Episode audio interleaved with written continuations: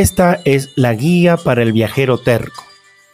Comentarios, sugerencias, anécdotas y consejos de viajeros. Pónganse cómodos.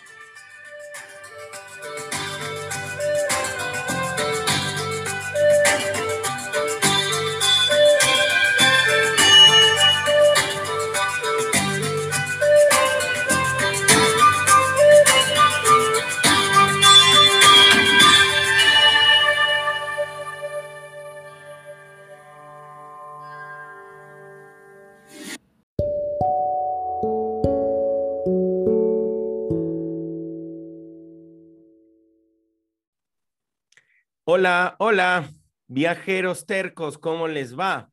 Bienvenidos a una de nuestras charlas de esto que venimos haciendo desde hace un tiempo, que son viajes por el mundo con gente que, que ha viajado o en este caso se encuentran de viaje.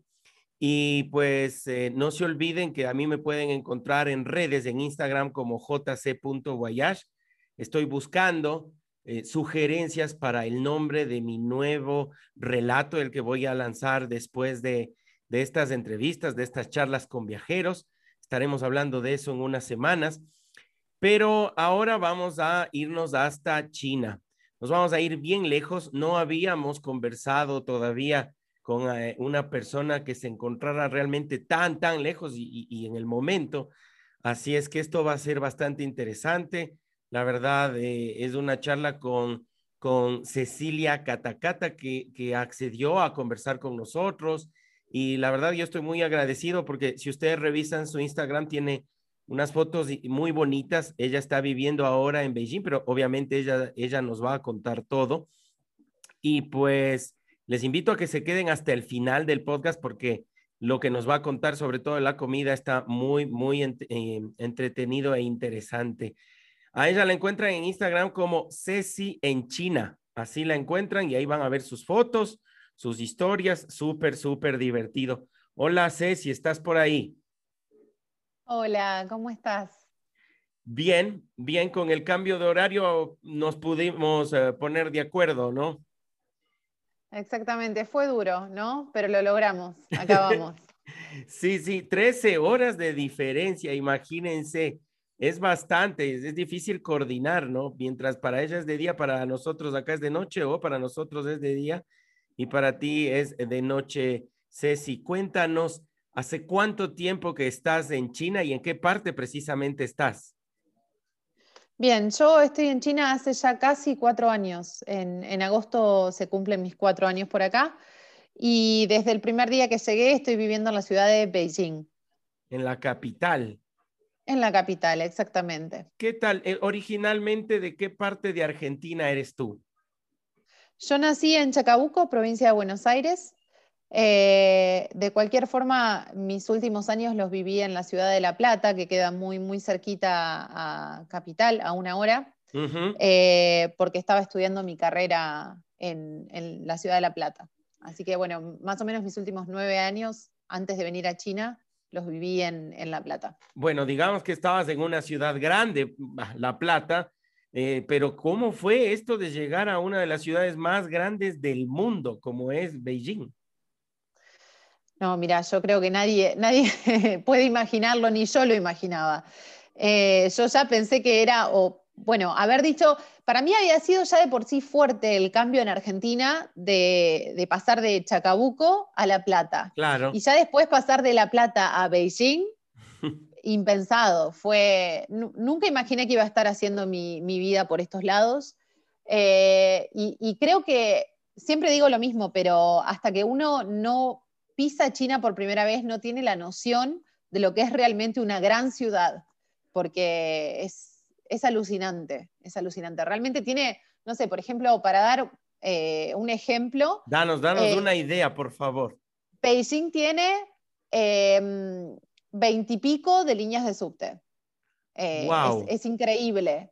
Y todo rodea la ciudad prohibida, que es lo que todo el mundo conoce, esa imagen de, de Mao, ese cuadro de Mao. Sí. todo gira alrededor de eso, todo fue construido, la ciudad entera fue construida alrededor de la ciudad prohibida y tiene seis anillos actualmente. Cuando yo llegué tenía cinco, ahora ya tiene un sexto y va camino al séptimo, o sea que se va expandiendo la ciudad y es, tremendo, es tremendo. Aparte, crece a pasos agigantados. No, no, y sí, pues si nos dices que una línea en, menos de tres o cuatro años, imagínate.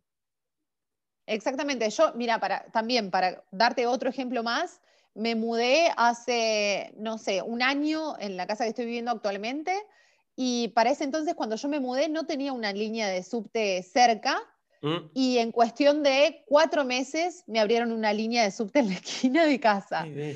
Y nada, es como que arrasa con todo. Eh, hoy pasás por una calle y pasás a las dos semanas y ya no es lo mismo, te lo aseguro, ya no es lo total, mismo. En, en total desarrollo, un país que se está desarrollando, pero a ver, entonces tú dices las líneas del metro, todo alrededor de la famosa Tiananmen Square, ¿no?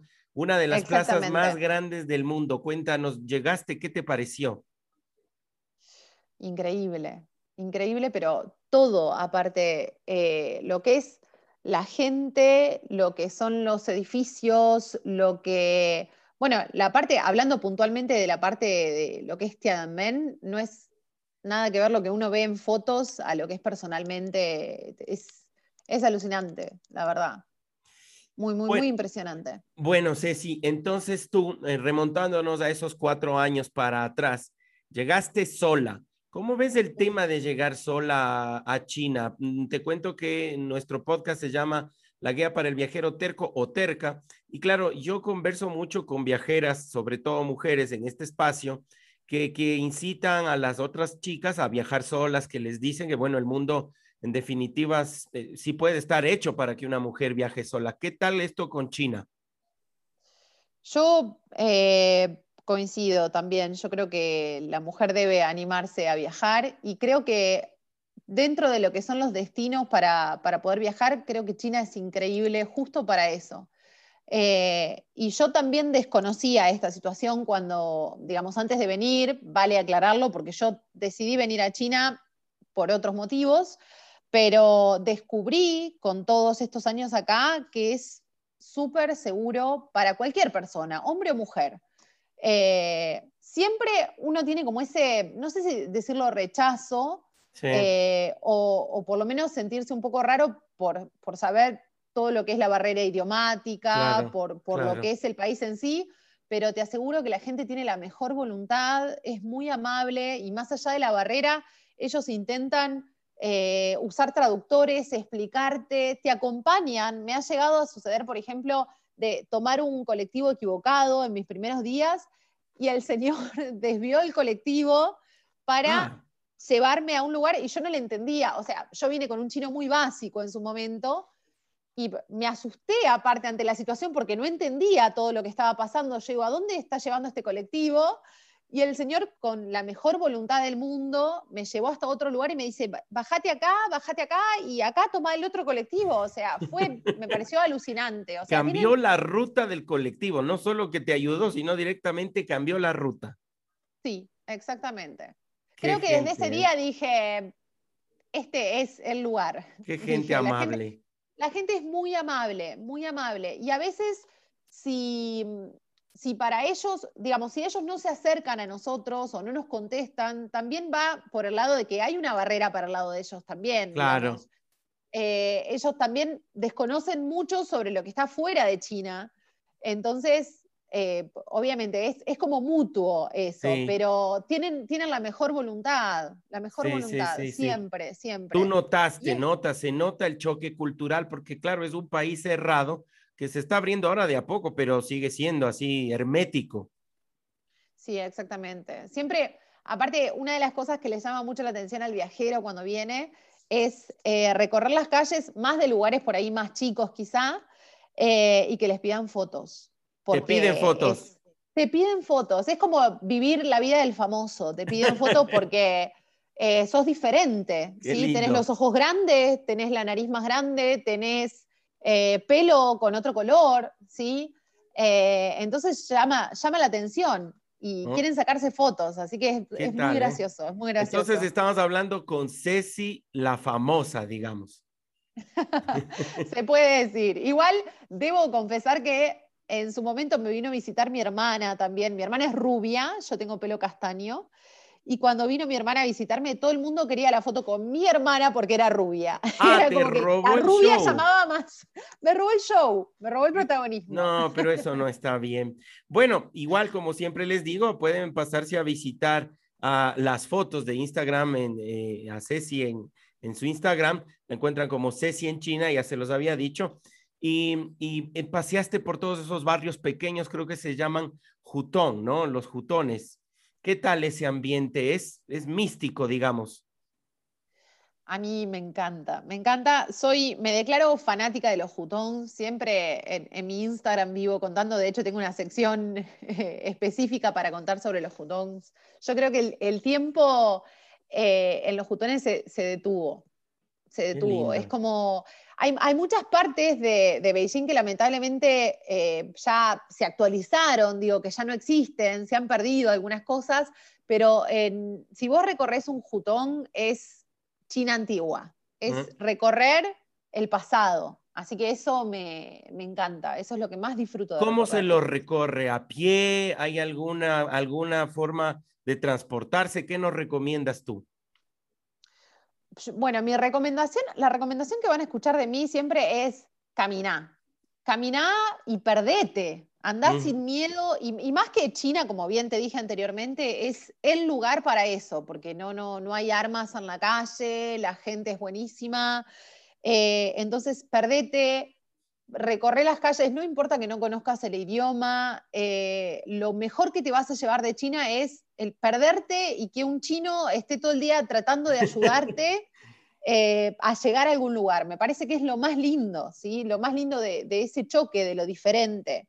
Y en el caso de los Jutón, sí, hay un montón de tours para que la gente los recorra, pero mi recomendación siempre es la misma. Caminá, no pagues el tour, salite de, de lo, de, de lo, ¿cómo explicarte? De lo que está armado ya. De lo, lo estructurado, claro. Sí.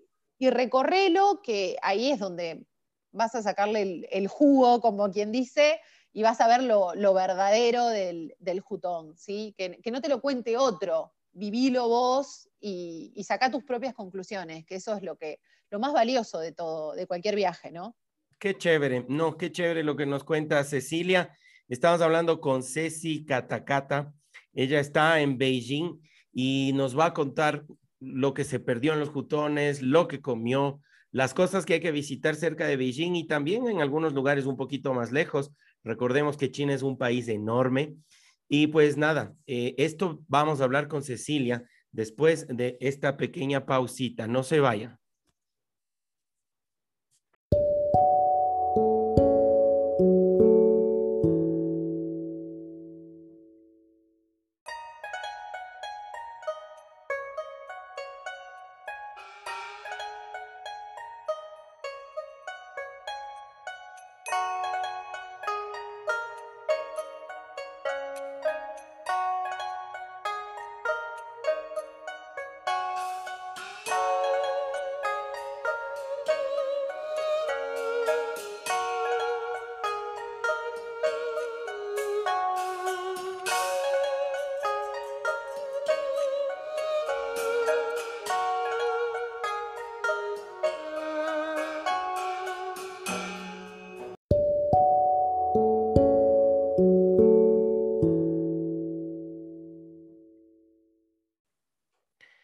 Acá estamos de regreso con Cecilia Catacata. Ella está en la ciudad de Beijing, en China, y nos va a contar. Te pregunto, Ceci, este, me decías que fuiste hace cuatro años, sabías algo de chino, pero específicamente, ¿cómo es que se te ocurrió ir a China? En realidad, llegar a China surgió por curiosidad. Yo había empezado en Argentina a estudiar chino también por curiosidad. Eh, an anteriormente yo estudiaba traductorado en inglés, así que los idiomas de por sí siempre me gustaron mucho. Se te dan. Eh, se me dan, sí, como quien dice. Eh, empecé a estudiar chino y nada, estudiar chino es eh, inevitablemente meterse con toda esta cultura tan fascinante. Así que ahí empecé con, con, las ganas, me picó el bichito de quiero ir a China. ¿Qué tal empezar a estudiar chino? ¿Es verdad que es como empezar a hablar de cero? no tienes una referencia lingüística, no tienes nada. Es como un niño que empieza a hablar de cero. Exactamente, es muy duro. Es duro, eh, es apasionante, yo siempre lo digo, no, no me gusta arrancar con el adjetivo de es muy duro porque después la gente no, no se anima, ¿no? yo digo que hay que animarse porque es, es hermoso. Em, el tema es, bueno, está la dificultad de que ellos no escriben con letras, tienen caracteres, ¿sí? Eh, que cada carácter hay que saber cómo se lee, o, o sea que se necesita mucha eh, memoria, ¿sí? Para asociar que ese carácter se va a leer de determinada manera, porque no hay... Hay, muchas formas de interpretarlo. Exactamente, exactamente. Entonces, nada, eh, uno tiene que ir jugando con la memoria muchísimo, mm. ¿sí? No es como nosotros que vemos la, no sé, la B con la A y decimos va. Eh, ese es el desafío. Después tenemos el desafío de los tonos también, que es un idioma tonal. Si, si, cambia el tono, cambia el significado de la palabra. Así que nada, son, son muchos los desafíos. Son detalles finos, ¿no? O sea, es una cultura que se fija mucho en ese detalle fino. Exactamente. El tema es que el tono es, duro, de verdad. Me ha pasado intentar conversar y que no, no me entendieran nada de lo que yo quería decir. Y es un poco frustrante, porque vos decís, bueno, estuve estudiando, no sé, dos años y de los dos años de verdad no puedo comunicar esta oración que es tan simple. Eh, y bueno, es así. Yo siempre digo que estudiar chino es como estar en una montaña rusa. Un día estás muy contento porque te entendieron y al otro día no te entendieron algo muy simple y te volvés a casa a llorar. Bueno, entonces empiezas a estudiar el chino de curiosa, de pura curiosidad y bueno, terminas en China. Fuiste sola, nos decías. ¿Cómo fue? ¿Cómo fueron los primeros meses? ¿Qué, qué, conociste en los primeros días? Eh, bien, yo, nada, vale aclarar que mm, antes de venir para China yo no conocía nada sobre China, eh, empecé con toda esa curiosidad. Eh, una profesora me dijo que, me presentase en un concurso de canto, porque esa fue la forma en la que yo llegué. Eh, me presenté en un concurso, gané el primer puesto y gracias a eso me becaron para venir un año a perfeccionar el idioma. ¿Qué cantaste? ¿Debo decir el, el nombre en chino? Claro, por favor. Se llama. Cantaste en chino. Sí. Ahora entendemos por qué te piden fotos en la calle. No, no, no, no. No va por ese lado. Bueno, nada, resulta que, me animé, fue todo un desafío porque como yo cuento, mi, nivel de chino no era tan bueno en Argentina. Eh, gané, no sé si por suerte o cómo fue todo, esas cosas del destino, gané el primer puesto eh, y bueno, así fue como llegué a China a estudiar un año el idioma en la BLSU, que es la Beijing Language and Culture University. Es bastante conocida. Suena importante.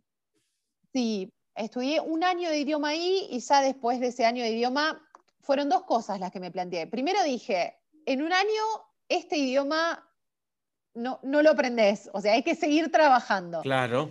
Eh, y segundo, dije, este país me encanta, acá me quiero quedar. Y, bueno, busqué la forma, así que empecé a estudiar mi carrera de comercio internacional, mm. también en idioma chino, estudio actualmente en idioma chino para, todo sea para poder mejorar el idioma también.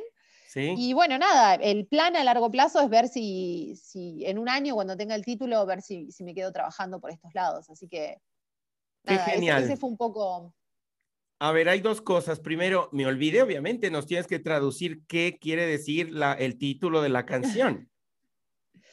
Bien, se llama Dentro de mi canción. Dentro, de, mi, canción. Exactamente. sí, habla de una pareja que rompió y, bueno, y ella dice que cada vez que, canta esa canción, sí, como que lo, recuerda y por eso él existe dentro de su canción. Es algo bueno, un poco romántica. Lindo, suena lindo. Eh, y otra cosa, sí sabes que eres una de las pocas personas que más allá de haber ido a China y haber visto, pues no le siente ese rechazo, porque no es solamente el rechazo con, lo, con el idioma, sino pues de lo que yo he escuchado, la gente le tiene rechazo en general a, a, a las personas, a la forma de vivir, al tema del aseo, todo esto. Tú eres una de las pocas que, que dicen, no, yo acá me quiero quedar a vivir. Sí, sí, no sé. Eh, yo también tenía, creo que también es un poco de prejuicio, ¿no? Eso también da para hablar todo un podcast eh, entero. Eh, creo que hay mucho desconocimiento y mucho prejuicio sobre China. No voy a, defender, no voy a salir a, decir que hay cosas que no hacen, porque como cualquier sociedad tienen cosas a favor y cosas en contra. Claro. pero también me parece que muchas cosas se, exageran y se inventan y que no, no deberían ser tan así. Así es, estoy muy de acuerdo y por eso justamente yo noto que eres una persona, eso digo, o curiosa o terca, porque así se llama nuestro, nuestro espacio y es justamente esto, ir a conocer lugares que han tenido mala fama y que pues cuando uno va se da cuenta que no ha sido así, que son seguros y que tienen un montón de cosas para descubrir. Pero bueno, entonces ahora sí vamos a la parte eh, turística, digamos. Tú estás viviendo ahí, pero de todas maneras has hecho turismo, obviamente. Quiero que nos recomiendes para los que en algún momento podamos ir a China, tres o cuatro lugares que sean de fácil acceso, que nos comentes también el tema de lo económico, si es caro, y que valga la pena ir a visitar. A ver, ¿con cuál empezamos?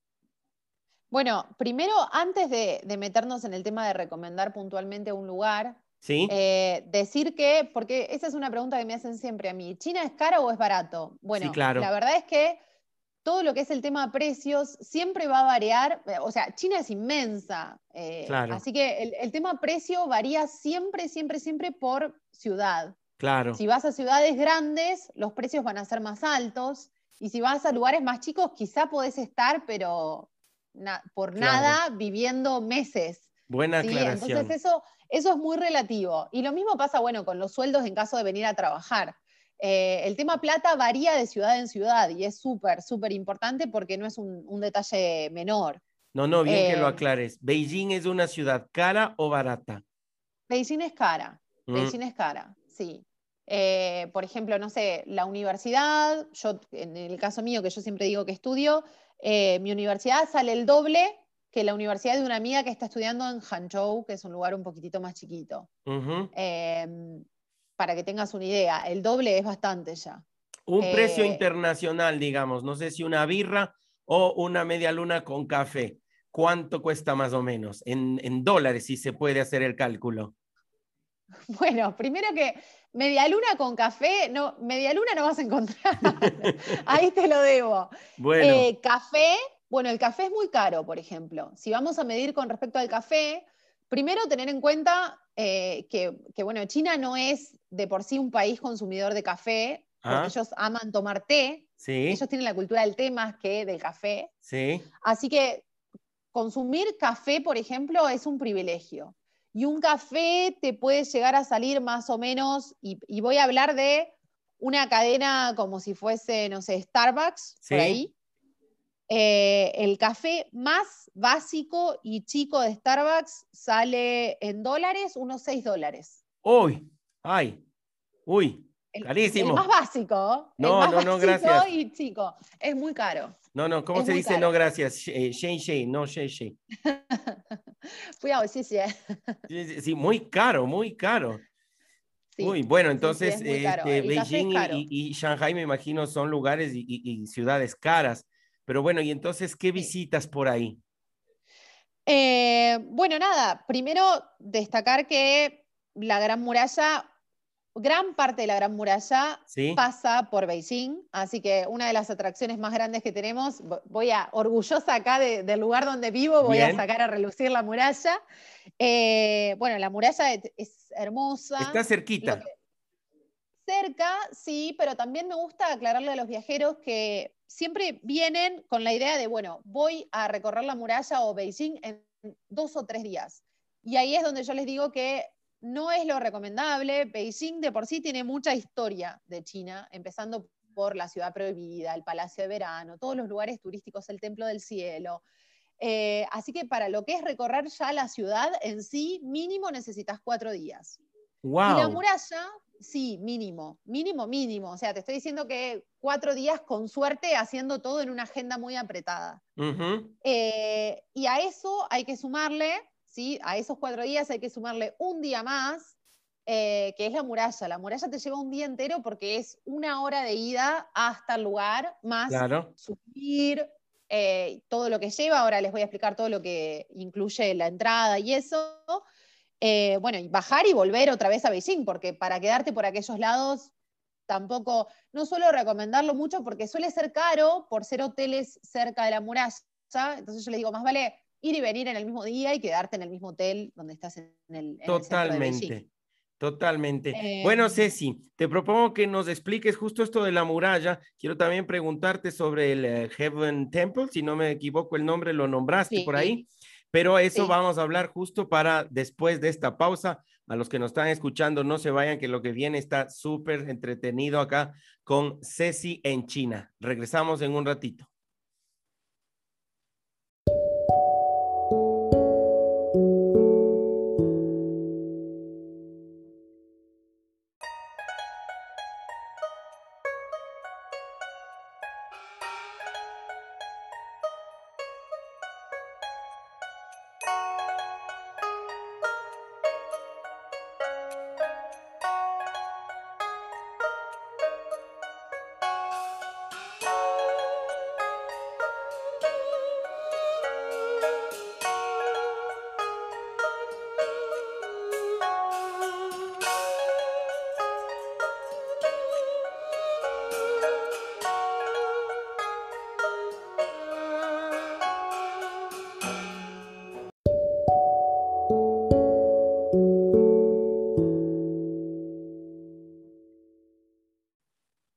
Acá estamos de regreso con Cecilia Catacata. Cuéntame, Ceci, eh, me llama la atención tu apellido. ¿De dónde viene? Y Chacabuco, estos nombres tan bonitos, tan sonoros, melódicos.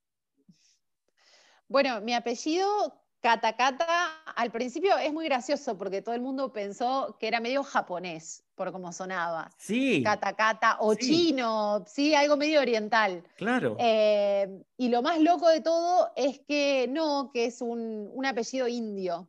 Por lo ah. que pudimos averiguar en casa, no hay mucha data, pero llegamos a, la, a la información, digamos, que supuestamente era el nombre de un cacique indio. Wow. Eh, así que sé que es nativo mi apellido, mm. pero no, no tengo mucho más que no, es eh, ya bastante. Buena, buena información y me llama mucho la atención. Yo también al principio dije, suena sobre todo japonés. Pero bueno, entonces volvamos a Beijing, el templo del cielo, la ciudad prohibida y la muralla que está ahí cerquita. Cuatro días, ¿cómo, cómo es esto? Cuéntanos, ¿caminas? ¿Cómo nos recomiendas visitar estos tres lugares? Bueno, eh, lo mismo, para recorrer la ciudad en sí, con esto de que yo les decía que hay unos veintipico líneas, veintipico de líneas de, subte, les recomiendo moverse en subte y caminar. Eh, van a, toda la ciudad está conectada, así que no hay ningún problema con respecto al transporte. Eh, hay de todo, de hecho también hay bicicletas públicas, podés sacar una bicicleta con, el celular y vas en bicicleta a cualquier lugar, o sea, la verdad que todo lo que es el, tema de transporte en Beijing es impecable, nada, nada que criticarle. Eh, y ya con respecto a la muralla, bueno, la misma recomendación, viene en parte eh, por lo mismo. La gran mayoría de las personas se pagan tours que son carísimos eh, para que los lleven hasta allá y los traigan. Y mi recomendación es, tómate el colectivo, hace, hay que hacer un intercambio de, de dos colectivos, dos líneas. Bien fácil. La aventura, la aventura es increíble porque aparte el, primer colectivo es como que te saca de la ciudad y el segundo va pasando como por una especie de pueblitos que rodean Beijing. Y es alucinante, se va subiendo el hombre con la gallina, se va subiendo, me, parece una, locura que saliendo un poco de la gran ciudad uno empiece a vivir todo esto. me parece que es mucho más lindo eh, y más enriquecedor que, la experiencia de, no sé, de alguien te, pase a buscar en un colectivo por la puerta de tu casa y te lleve hasta la muralla, no sé. Sí, sí, es mi opinión, ¿no? Sí. Eh, y, aparte va a salir mucho más barato, seguro. Y después, bueno, con respecto a las partes de, la, de qué parte de la muralla recorrer, porque eso también es algo, a veces la gente piensa que la muralla eh, como tal sigue existiendo, sí, igual, y vale recalcar que la muralla ya tiene originalmente tenía 21.000 kilómetros. Hoy en día quedan, hoy en día quedan unos 8.000 en pie. Igual es bastante. Es bastante, es bastante. pero para que la gente tenga una idea, está bastante destruida, ¿sí? Y algunas partes fueron reconstruidas y otras no. Eh, entonces, el, tour por la muralla va a depender mucho de lo que vos quieras, ¿sí? Hay gente que quiere venir a esas partes destruidas totalmente y quieren caminar eh, y escalar, ¿sí? Y hay gente que quiere como lo más, eh, no sé, bueno posible, por así decirlo, que, te lleve el, el teleférico hasta arriba, caminar un poquitito y volver tranquilo a casa, ¿sí? Entonces tenés siempre todas las opciones. Eh, por eso yo siempre les cuento, de hecho yo tengo un post eh, donde hablo de todo, eh, las distintas partes, ¿sí? qué partes recomiendo, y la parte que uno quiera ir va a depender de, la decisión, ¿no? de, los gustos de cada uno. La, parte por excelencia, que es como la, la parte donde va todo el turismo, es Badalín. Badalín. Sí. Badalín es donde va casi todo el mundo y lo que tiene de bueno es, tomás un tren, el tren te deja en la puerta de, la muralla, ¿sí? No tenés que hacer combinación de colectivo como yo te decía recién. Eh, y bueno, han armado esta, esta conexión puntualmente por esto, porque el Ah, es otra sección, entonces nos está recomendando dos, a la una vas en colectivo y a esta vas en subte. Sí, una se llama Mutiañu y la otra se llama Patalín. Ah, genial. Bueno, entonces a cualquiera de las dos se puede ir y como nos dice Ceci, se puede ir eh, en transporte público, no es necesario pagar el tour, aunque también obviamente para los que lo hacen, bueno, no tiene nada de malo, pero la experiencia no, es la misma. No, no, no, no. Bueno, lo que tiene de bueno Batalín eh, es que tiene descuentos en la entrada por ser la parte turística, siempre lo que sean personas eh, mayores, estudiantes, siempre se les reconoce un descuento. Sí. Eh, lo que tiene de malo, que me gusta decirlo mucho, el que está soñando con esa foto ideal solo en el medio de la muralla, que se olvide, porque acá China es igual a gente, gente, gente, gente por todos todas partes. Eh, entonces, si encima uno va a un lugar turístico, que se olvide de la foto solo porque es, posar y que pasen 30 chinos delante, así que es imposible. Esa es como la parte mala de este punto de la muralla. Y por eso mismo me gusta recomendar la otra parte, más lejos. que es Mutianyu, es un poquitito más alejado, no tanto, pero un poquitito más alejado. No va tanta gente, ¿sí?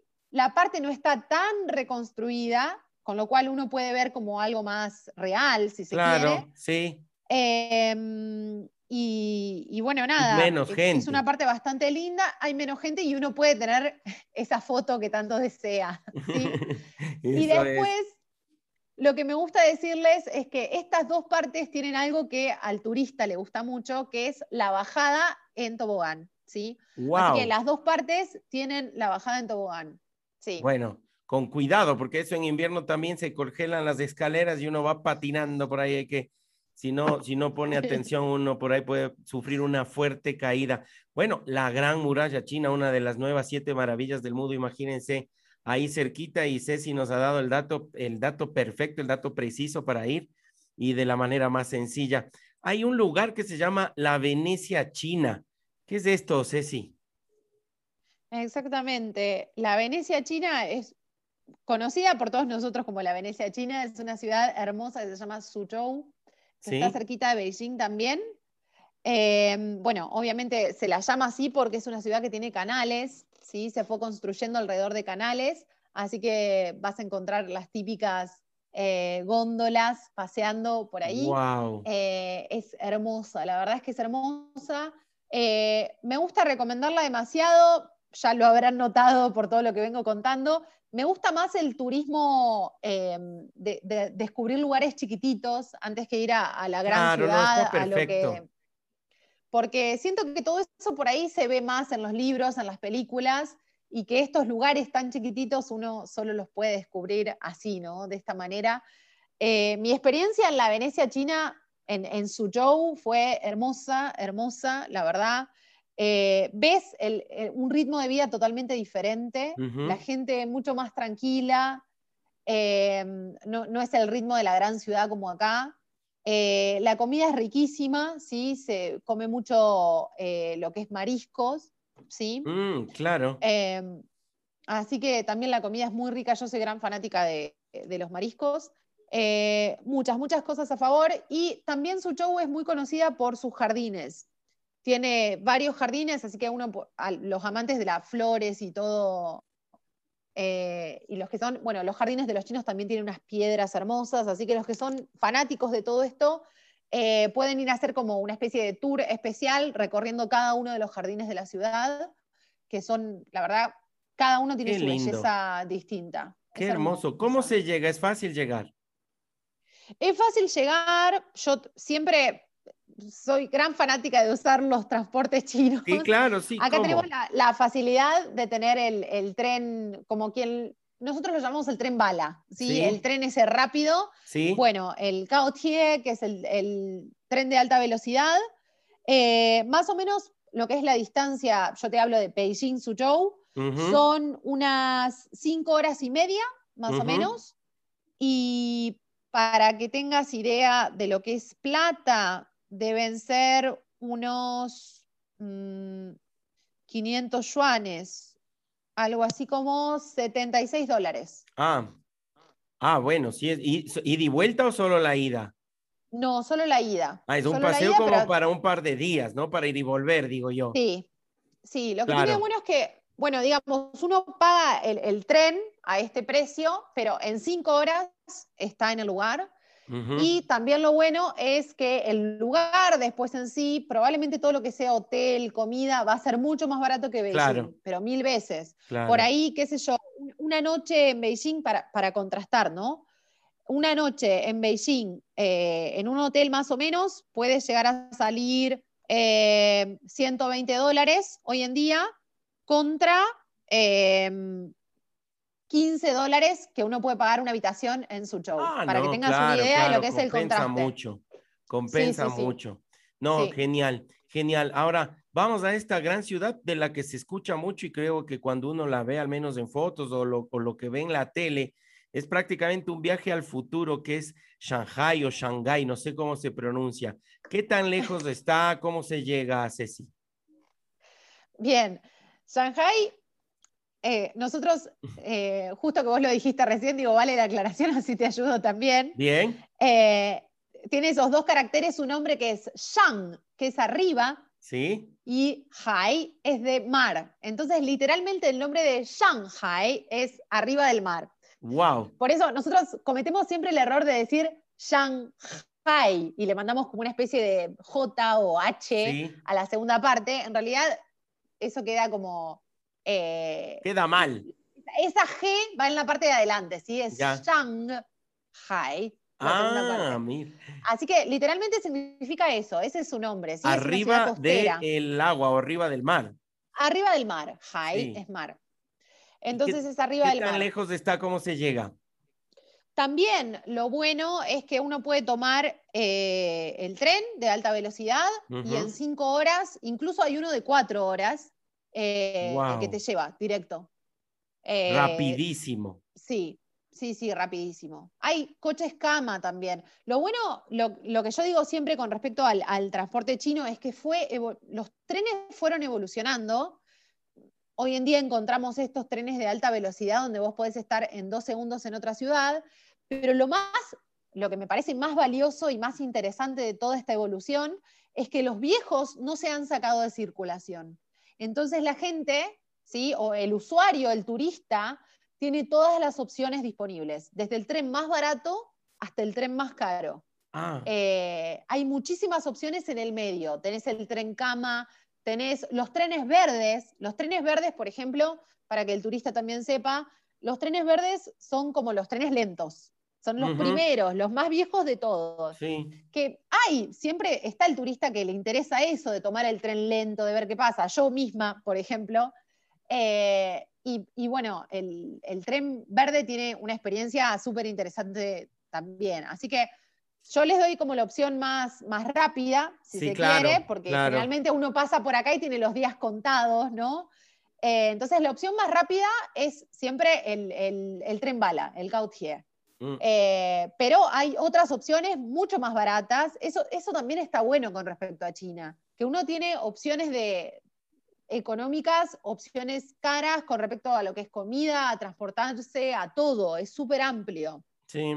¿Cuántas eh, cosas estás en cierta manera desmitificando, Ceci? Porque como tú nos cuentas, más allá del cariño que se ve que le tienes a China, se nota que se vive bien, se nota que la gente vive bien, que es un país que se ha preocupado para que la gente viva bien. Y la verdad es que desde esta parte del mundo se tiene una percepción eh, llena de, prejuicios, como decías tú, y la verdad es que no, no, no, no va cumpliendo eh, de acuerdo a lo que tú nos cuentas. Y se ve en el transporte, se ve en, la forma de, la, de vida, eh, incluso en los momentos de ocio que tiene la gente. Entonces, interesante ir, conocer y desmitificar todas estas ideas que se tienen preconcebidas de China. ¿Qué tal es ese viaje al futuro de llegar a Shanghai? es alucinante. Tuve, tuve la oportunidad de estar en Shanghai eh, tres veces y creo que no para, no para de sorprenderme. Creo que lo que más me gusta también, eh, además de, como bien vos dijiste, ser una ciudad súper futurista, porque uno llega, uno siempre tiene esa, la típica foto de, del lugar donde está la perla de Oriente, claro. Shanghai, ¿no? Casi todos tenemos eso en mente, bueno, esa parte es alucinante, pero lo bueno también, y es lo que a mí eh, me encanta analizar un poco de las ciudades chinas, es ese contraste de ver hacia tu izquierda y ver el, futuro y ver hacia tu derecha y ver el, pasado. Eso, y, y, Shanghai tiene mucho eso, entrar en los templos y mirar hacia arriba y ver que el, templito sí quedó entre medio de unos rascacielos enormes y vos decís, wow, ¿en qué momento pasó esto? Yo mm. creo que ese contraste de Shanghai eh, es, fuertísimo, porque es muy, muy evidente. Sí, Perla de Oriente es ¿no? el famoso edificio. Uno puede entrar al Instagram de Ceci o buscarlo en Google, buscarlo en Instagram como hashtag eh, Perla de Oriente y, el edificio llama mucho la atención porque su diseño es muy bonito. Tenemos que hacer otra pausa, Ceci. La verdad que eh, la charla contigo es atrapante, da para conversar horas y horas, pero eh, al final, en la cuarta parte de esta conversación, vamos a hablar de la comida. Por ahí, si te queda algún destino, nos lo cuentas, alguna anécdota. No se vayan, chicos, que la, la charla acá con Ceci está buenísima. Regresamos en unos segunditos.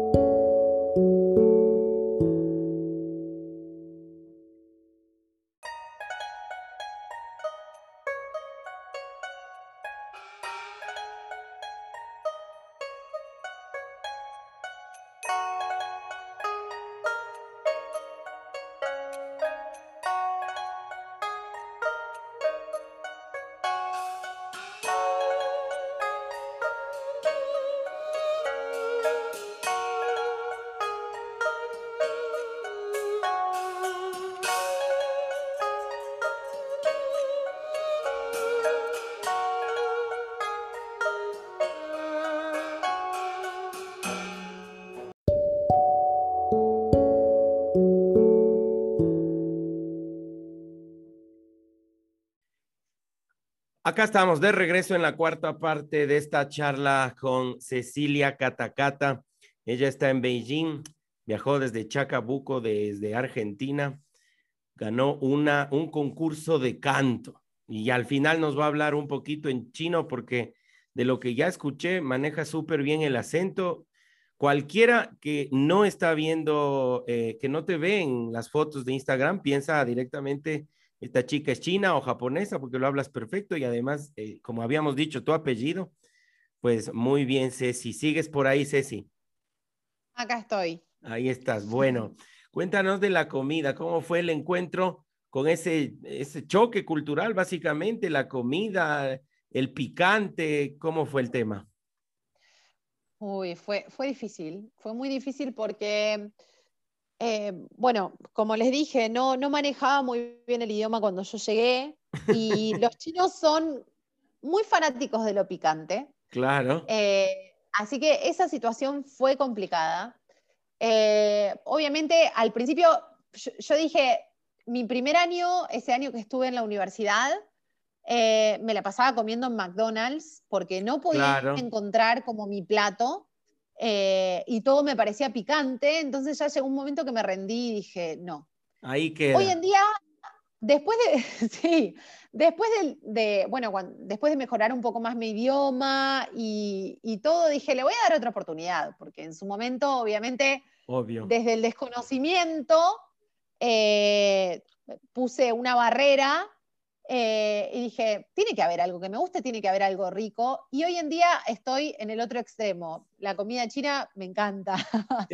Pero picante, igual picante o ya sin picante. Bueno, no, picante no, no puedo. No, no, no, no lo tolero porque en realidad en Argentina tampoco tenía la costumbre ¿sí? de comer picante. Entonces, no, no, esa partecita no.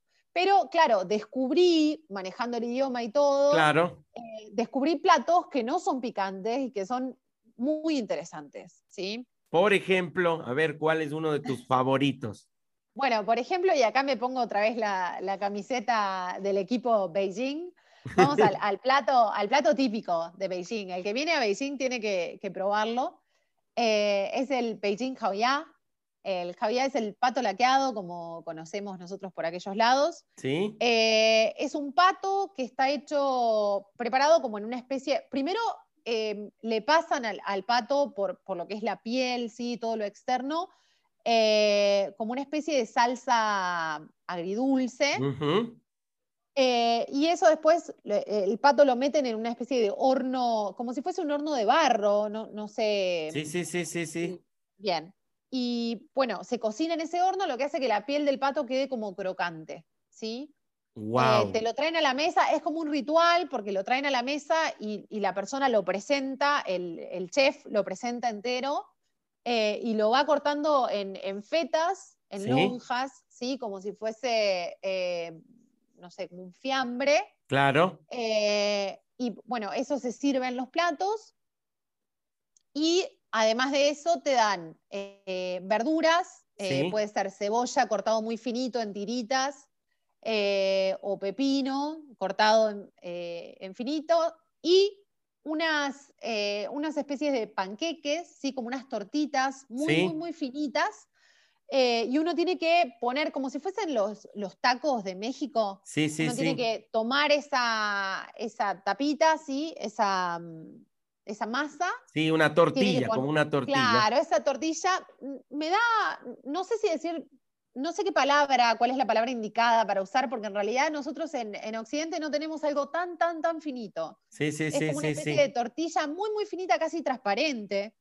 claro. Eh, le ponemos todos estos condimentos, más el pato, con una especie de salsa que nos dan, también con salsa de soja y todo, se hace como una mezcla que es especial para el pato. Y, suena delicioso. Es riquísimo, es muy, muy rico realmente. Qué genial. Eh, se los recomiendo, realmente. Recomendado. Otro plato, Ceci, que hayas probado que no, no interfiera mucho con esto del picante. bueno, eh, el chiamping. El chiamping es una comida callejera. Eh, lo van a encontrar en cualquier esquina, hay, hay puestitos constantemente.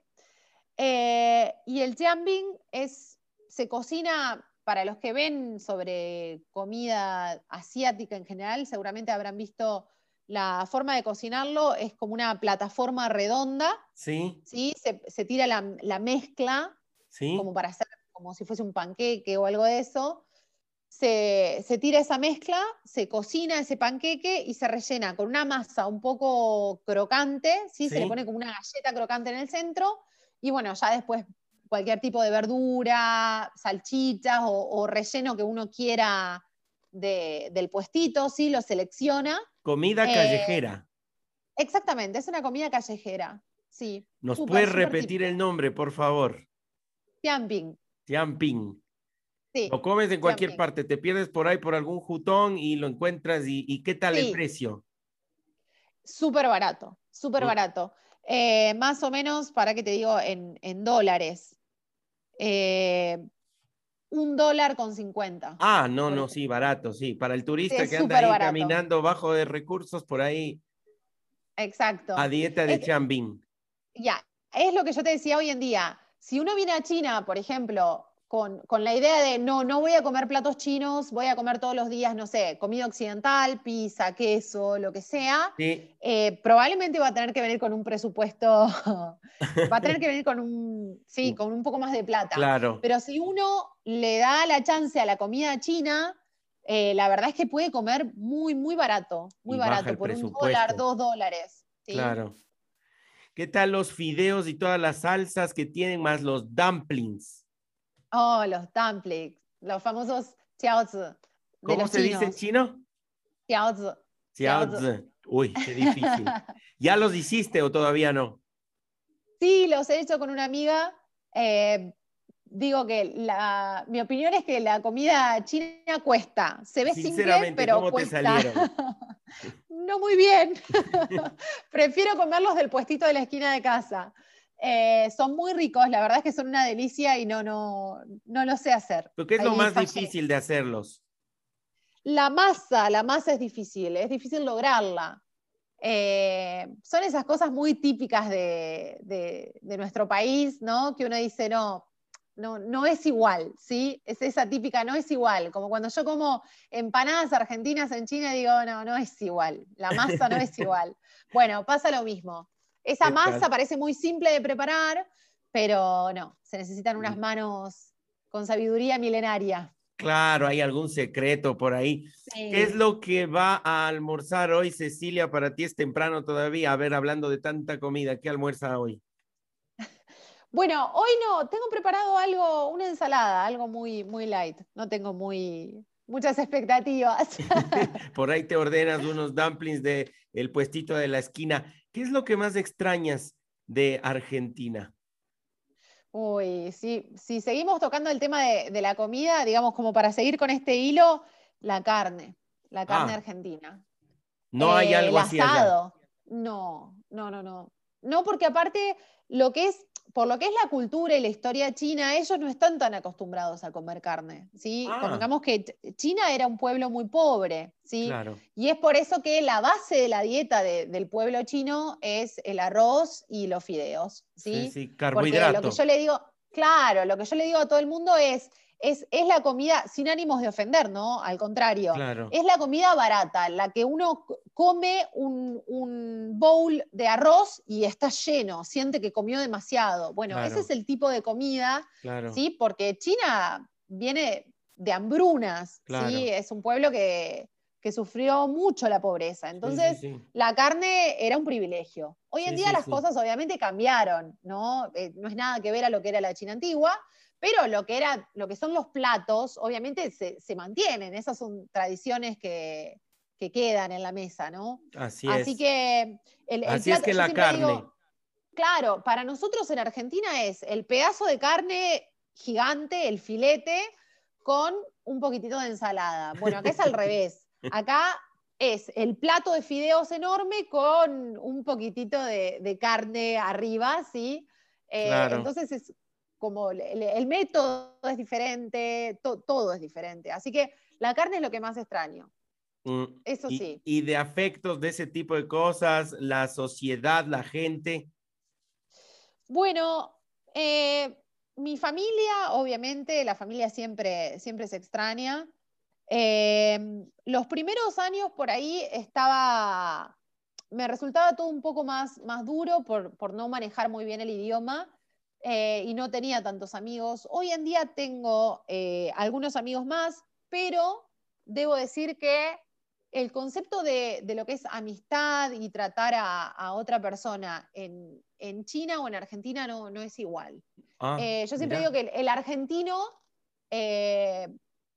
normalmente, ¿no? ahora en épocas de, COVID debe ser muy distinto, pero digo, el argentino es muy de de besar, de abrazar, de, de venir a mi casa, venía a tomar mate. Sí. Eh, y el chino, no. Para entrar a un círculo de amigos de, de, un chino es, es, diferente. Es diferente porque ellos tienen que estar muy seguros de que sos una persona de confianza, de que realmente vale la pena tu amistad, por así decirlo.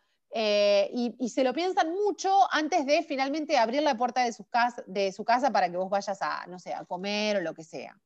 Así que es, es, diferente, es una cultura diferente en ese sentido y obviamente para el extranjero y el que viene acostumbrado a, a todo esto de, de venir, venir a casa, tomar mate o, lo que sea, es duro, es duro porque es, es, diferente. ¿sí? Ahí nombraste algo, ¿cómo haces para conseguir la hierba? Ay.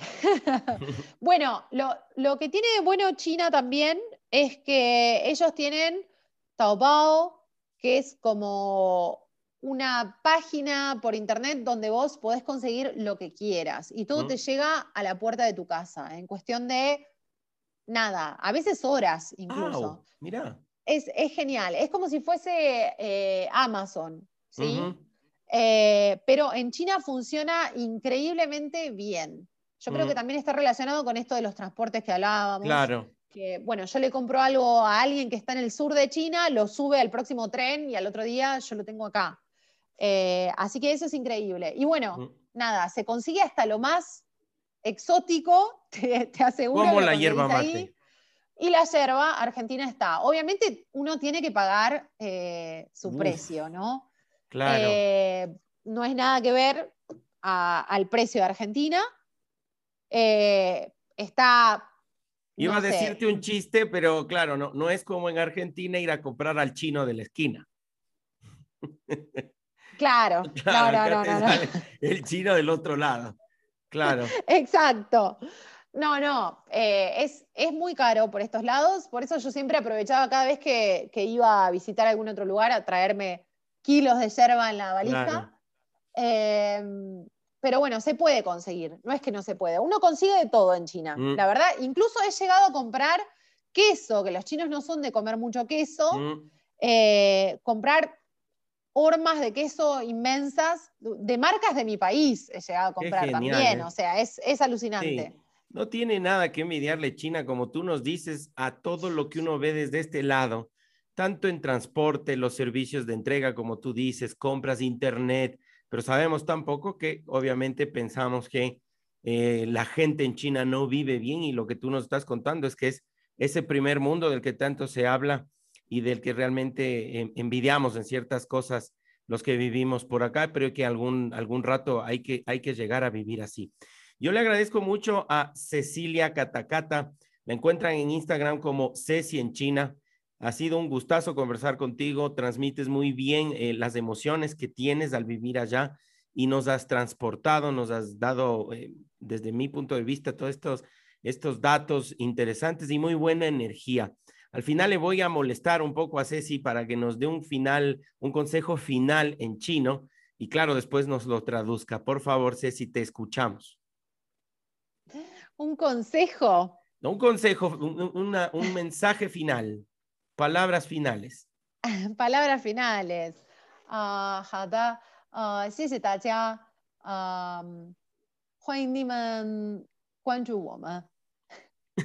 ¿Qué dijiste? improvisé, yo digo que... Está bien. Eh, bueno, nada, agradecer, agradecí, es el xie ¿sí? xie Taja, agradecerle a todos y Juan Chu. Los, le damos la bienvenida a todos a que nos sigan.